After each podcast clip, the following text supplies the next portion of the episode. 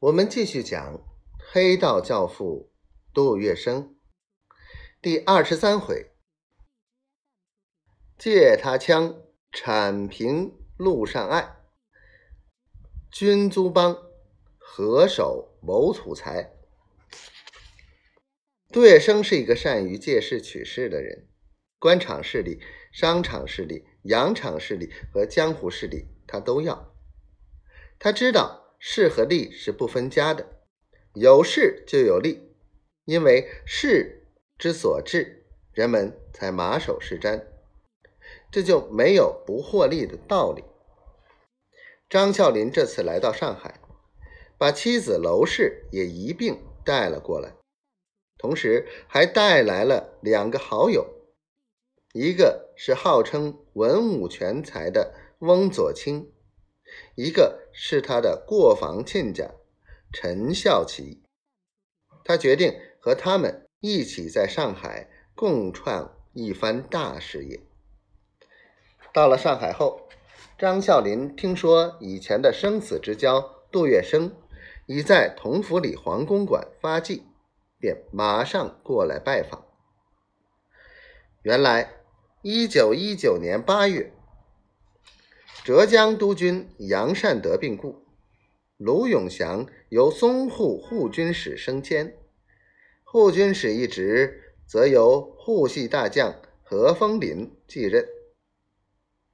江沃庭任护军使署秘书长，刘武普任肥沪警察厅主任秘书，于业峰调充缉私营统领。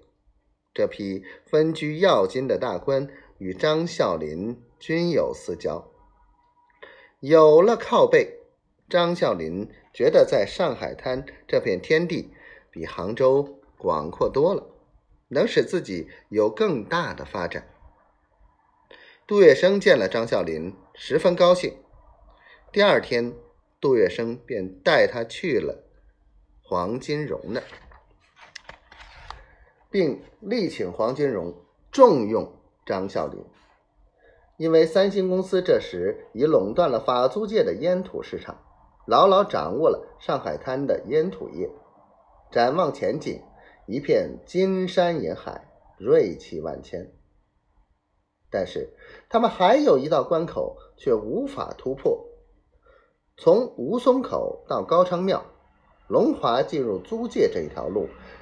都是淞沪镇守使衙门的天下，水警营、缉私营、警察厅乃至各级队伍，侦缉密布，虎视眈眈，不小心就损失一批烟土。杜月笙对黄金荣说：“有了张啸林，由他出面去联络，这道关很可能就打通了。”黄金荣觉得杜月笙说的在理，为了扫除路霸。他决定接纳张啸林。这时，各地的军阀大多数也是以鸦片烟为主要的经济来源，他们长袖善舞，经验丰富，厉害所在一眼便可洞察。在租界里经营鸦片，对他们来说是百利而无一害。军阀何风林、于业峰何尝不垂涎这股财香？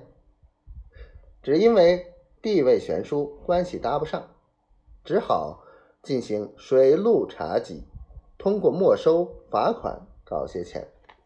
但是内心里，他更希望介入烟土走私赚大钱。张啸林从杜月笙处领了一笔钱作为交际费用后，腰缠万金，装出一副大款模样，打着浙江省省长张载阳和督军。卢永祥的旗号，自下而上，由外而内，一步步向于业峰、何风林进攻。而与黑帮合作，何、于二位早已求之不得，马上把张啸林奉为上宾。在张啸林的多方沟通下，于是军阀、租界、帮会三方合为一体，大家同心协力发土财。